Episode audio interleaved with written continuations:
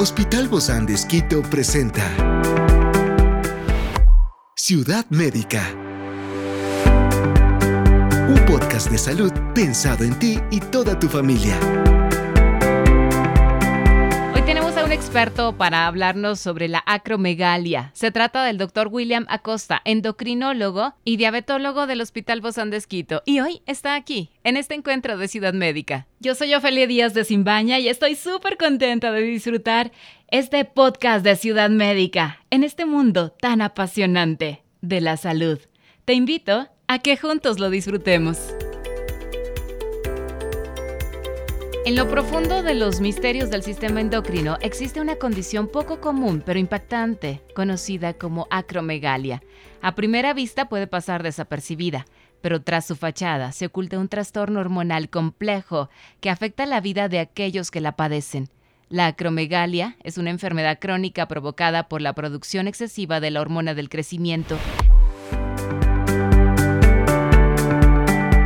Hablamos de un tema que quizá es poco conocido, sin embargo, es importante recalcar que cuando hablamos de la acromegalia es parte de la producción excesiva de una hormona del crecimiento. Pero para eso tenemos a nuestro experto, se trata del doctor William Acosta, endocrinólogo del Hospital Bozán de Esquito. Gracias, doc, por acompañarnos. Bienvenido. Muchas gracias. Saludos a todos. Qué gusto estar eh, con usted, Ofelia, como siempre ya una costumbre visitarle en, su muy educativo programa. Gracias, Doc, muy gentil y gracias también por compartirnos todo su conocimiento. Doc, ¿qué es esto de la acromegalia y cuáles son sus principales características, sus síntomas? Háblenos de cómo podemos conocer un poquito. Los endocrinólogos nos encargamos de tratar dos grupos de enfermedades, enfermedades muy, muy frecuentes como la diabetes, el hipotiroidismo los nódulos de la tiroides y enfermedades muy, muy raras como esta cromegalia. Suerte es bastante rara. Hoy que justamente se celebra el Día Mundial de la Concientización sobre la Acromegalia, hoy 21 de junio. Exactamente. La idea es hablar de este tipo de enfermedades raras que son difíciles de diagnosticar, pero son relativamente fáciles de entender y em, Disney nos hizo un favor. Primero pensemos en la hormona de crecimiento. Yo creo que la hormona de crecimiento nos equivocamos en ponerle el nombre, porque no solo nos hace crecer, yo le llamaría la hormona de crecimiento y otras cositas más. En todo caso, la hormona de crecimiento se produce en un órgano que se llama hipófisis, que está debajo del cerebro, eh, dentro de la cabeza. Esta hipófisis produce varias hormonas dentro de esta la hormona de crecimiento. La hormona de crecimiento sí nos hace crecer cuando somos niños y adolescentes, pero cuando somos adultos todavía tenemos hormona de crecimiento, pero cumple otras funciones como controlar la glucosa en sangre, controlar las, lo que llamamos los triglicéridos, las grasas en nuestra sangre. La acromegalia es que producimos mucha hormona de crecimiento en la vida adulta. Pero claro, en la vida adulta ya no podemos crecer, digamos, a lo alto.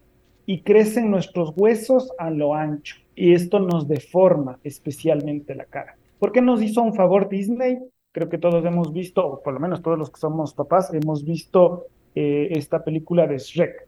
Sí. Shrek, estas películas, que son varias en realidad, Shrek está basado en realidad esencialmente en dos cosas, en la mitología de los ogros, y los ogros de hecho están basados a su vez en pacientes con acromegalia, ah. y Shrek en particular está basado en un paciente con acromegalia que se llama Maurice Tillet, que se llamaba Maurice. Este era un boxeador que tenía esta apariencia como de ogro. Los ogros y Maurice Tillet comparten ciertas características y pensémoslo y, así es como vamos a pensar cómo sospechar si una persona puede tener acromegalia, por qué tiene que consultar a tiempo. Los ogros son personas que tienen sus manos muy anchas, que tienen los dedos anchos, la boca ancha, los dientes separados, tienen problemas en el colon, en la digestión, en la deposición, y Shrek nos da una característica bien interesante. La, la, esposa de Shrek, la princesa Fiona, cambia del día a la noche. Los pacientes con acromegalia no cambian tanto como del día para la noche, pero sí cambian de pronto, ¿no? La princesa Fiona era una persona normal y se hizo ogra. Y cuando se hizo ogra pasó a parecerse más a otros ogros que a su propia familia. Los pacientes con acromegalia se parecen más entre ellos, o sea, parecen más familiares de entre ellos que parecerse a sus papás, a sus hermanos. Como el síndrome de Down, ¿verdad? Que se parecen mucho entre ellos también. Exactamente. Podría compararse, sí, de una forma parecida, entonces se parecen. Entonces uno ve a, un, a Shrek y está viendo, de hecho, una caricaturización, por supuesto, una exageración, pero es un paciente con acromegalia. Experiencias excepcionales son el motor que nos anima a trabajar por la salud integral de nuestros pacientes.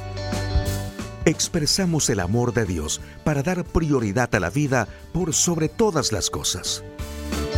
Seguimos con nuestro compromiso, la seguridad del paciente.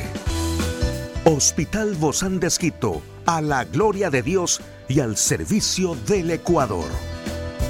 ¿Cuáles son las causas que llevan a una acromegalia? ¿Cómo se llega a diagnosticar esto? ¿Desde qué edad empieza a verse estos cambios? La acromegalia se puede presentar, podríamos decir que en cualquier edad, podríamos decir, porque en realidad la acromegalia es del exceso de hormona de crecimiento. Ahora, si de niños y adolescentes tenemos un exceso de hormona de crecimiento, vamos a crecer mucho a lo alto, digamos, y desarrollaremos lo que se llama gigantismo, que quiere decir que son demasiado altos. Mientras que si el mismo exceso de hormona de crecimiento se da ya en la vida adulta, no podemos crecer a lo alto y como les decía, nuestros huesos crecen a lo ancho y entonces desarrollamos esta acromegalia. La acromegalia es de la vida adulta, pero no porque no exista antes, es porque antes produce su, su hermana gemela que es el gigantismo. Y de hecho hay personas que empiezan teniendo el exceso de hormona de crecimiento de niños, tienen gigantismo y luego se hacen adultos y tienen acromegalia. Creo que esta concientización sobre la acromegalia, el objetivo es difundir además de conocer la patología, lograr un diagnóstico precoz, ¿verdad, Doc? ¿Qué se logra cuando se diagnostica precozmente? Lograr un diagnóstico a tiempo que salve la vida de los pacientes. Así como crecen los huesos, digamos, a lo ancho, crecen diferentes, casi todos los órganos del cuerpo, pero nos preocupa que crezca el corazón.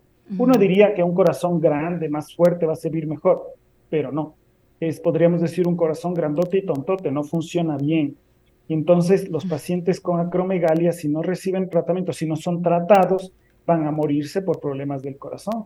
Entonces, mientras más tarde diagnosticamos, a mayor riesgo les exponemos, o mientras más temprano les diagnosticamos y les damos tratamiento, evitamos estas complicaciones en todo el cuerpo, pero sobre todo en el corazón. Entonces, Doc, ¿siempre van asociados estas dos, la acromegalia con el gigantismo también? Eh, depende de cuándo se presente. Si el exceso de hormona de crecimiento empezó de niños, entonces será gigantismo, y si no recibe tratamiento, tendrá acromegalia, pero la mayoría de pacientes empieza en la vida adulta este exceso de hormona de crecimiento y tienen acromegalia. La causa más frecuente, 9 de cada 10 casos con acromegalias por un tumor benigno, como un lunar en esta hipófisis, que produce este exceso de hormona de crecimiento. En torno a eso están los, los diagnósticos y los tratamientos, son retirar el tumor o dar medicación o radioterapia para desaparecer. ¿Cómo se llega al diagnóstico, Doc? Bueno, esa es otra de las cosas interesantes. Los endocrinólogos somos seres misteriosos.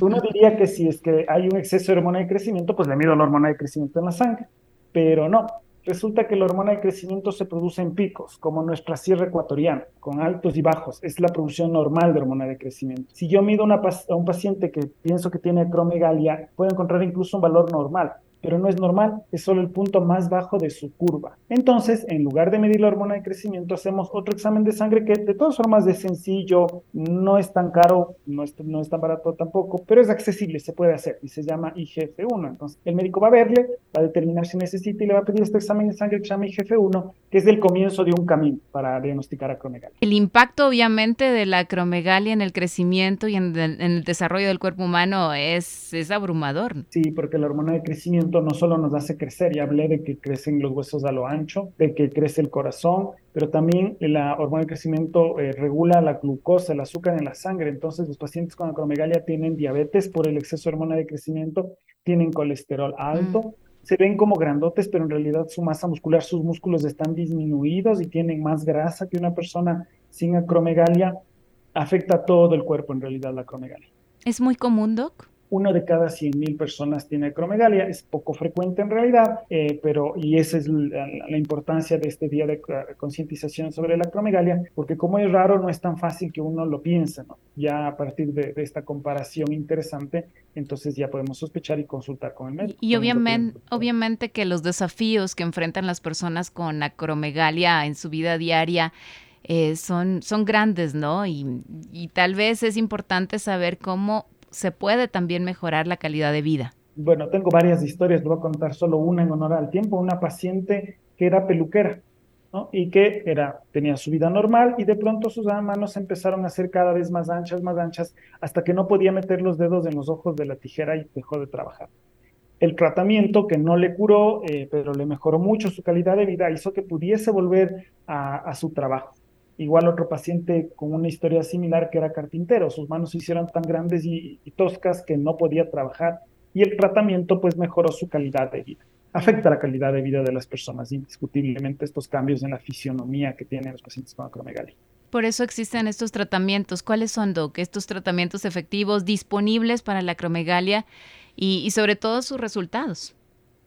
Em, tenemos como tres grupos de tratamiento. Como la causa más frecuente, 9 de 10 casos, es un tumor benigno en la hipófisis, pues la cirugía y retirar el tumor es lo que intentamos. Uno dice en el cerebro, sí, pero se puede entrar por la nariz, por suerte, entonces es menos agresivo que abrir todo el cerebro. Pero se necesitan neurocirujanos especializados en esto. O sea, no solo un neurocirujano que ya de por sí es un, médico con una especialidad muy compleja, pero neurocirujanos que tengan experiencia operando este tipo de tumores en la hipófisis. la tasa de éxito es de alrededor del 50%. El 50% de los pacientes se logra retirar el tumor completamente y se ha curado, el otro 50% no. Y requerirá medicación. Hay unas inyecciones que se ponen una vez al mes para controlar el exceso de hormona de crecimiento e incluso radioterapia eh, que se puede utilizar en estos pacientes, aunque no es cáncer, de todas formas funciona la radioterapia en algunos casos. De todas formas, note que tenemos que trabajar en conjunto el endocrinólogo, el neurocirujano, el radioterapeuta, y como tienen muchas enfermedades, incluso el médico general, el médico internista, el médico familiar, todo un equipo de trabajo como el que tenemos en el, en el Hospital Bozán de donde tenemos todos los especialistas y un equipo conformado para tratar este tipo de enfermedades raras. Aún con todo esto, Doc, entonces, eh, ¿continuarían los pacientes con complicaciones a largo plazo de la acromegalia? ¿Y cómo se podrían prevenir o manejar estas complicaciones? La cuestión es darle tratamiento para controlar la enfermedad. Mientras esté controlado, el riesgo de complicaciones disminuye. Ahora también hay que buscar, porque a veces han estado tanto tiempo, digamos, expuestos a este exceso de hormona de crecimiento que algunos cambios serán irreversibles. Ciudad médica. Entonces hay que evaluar y hay que evaluar muchas cosas. La hormona, imagínese usted que la hormona de crecimiento nos hace crecer y nos hace crecer a todo el cuerpo. Entonces el exceso de hormona de crecimiento afecta y afecta a todo el cuerpo. Y hay, hay Ahí em, eh, eh, también afecta la función cardiovascular, como usted mencionaba, y sobre todo las precauciones que se debe tener con todo esto. afecta al corazón, a los pulmones, al colon, a la tiroides, afecta a todo. La cromegalia puede afectar a todo y afecta a todos los órganos. Y, el hecho, Doc, ¿los factores eh, genéticos o hereditarios pueden aumentar también el riesgo de desarrollarla? No necesariamente, la mayoría de pacientes con acromegalia no la heredan. Existe una forma rara de causas de tumores hipofisarios eh, que incluyen la acromegalia que es hereditario, pero eso es todavía mucho, mucho, mucho más raro. ¿Cuál sería la recomendación, Doc, frente a este tema? Que es valioso recordarlo un, un día como hoy, ¿no? Donde se hace concienciación sobre la acromegalia y, y, los tratamientos que se tienen al alcance de la mano. Sí darse cuenta o fijarse eh, si es que mi fisionomía ha cambiado en la vida adulta, no más allá de envejecer, sino de que se haga más ancha la, la, cara, se separen los dientes, los que utilizamos anillo de matrimonio que de pronto el anillo ya no le quede y tenga que romperse, o cambiar el calzado, ¿no? Que de pronto yo calzo 41, ya no me entran los zapatos y tengo que comprarme 43 y luego 45, eso no debería suceder en la vida adulta. Y si tiene dudas, pues consultar con el endocrinólogo, el médico de medicina interna o medicina familiar para que le haga un examen que va a decirnos sin lugar a mucha duda si es que tiene o no tiene esta enfermedad, porque el, tratamiento temprano, como siempre en medicina, eh, le va a salvar la vida a los pacientes con acromegalia. Muchísimas gracias, doctor William Acosta, endocrinólogo del Hospital Bozán de Esquito, por habernos acompañado. Gracias, doc. Nos vemos muy pronto. Muchas gracias por la invitación. Gracias, doc. Esta es una producción del Hospital Bozán de Esquito con el apoyo de HCJB. Encuentra este podcast de salud en las redes sociales como Spotify, SoundCloud y todas las plataformas digitales. Gracias por acompañarnos en este capítulo de Ciudad Médica, un espacio para tu salud. Hasta la próxima.